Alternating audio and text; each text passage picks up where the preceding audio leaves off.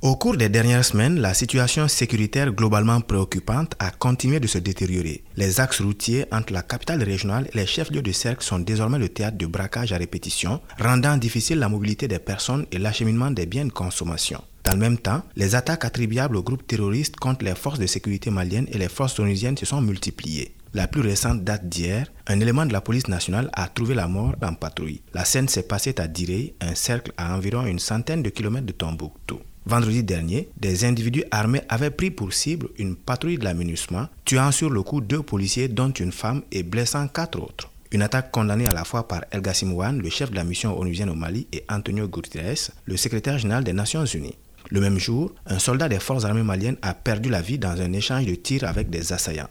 Les attaques à l'engin explosif improvisé ont aussi visé des convois de la et l'armée malienne. Trois casques bleus ont été blessés, dont un grièvement. Dans le cercle de Diré et dans le Gourma, de nombreuses écoles restent fermées et plusieurs organisations humanitaires ont dû suspendre leurs activités en raison de l'hostilité des groupes armés extrémistes. La présence réduite des forces armées maliennes dans ces localités explique cela. Avec la montée des eaux du fleuve, l'inondation menace des récoltes, notamment dans les zones riveraines.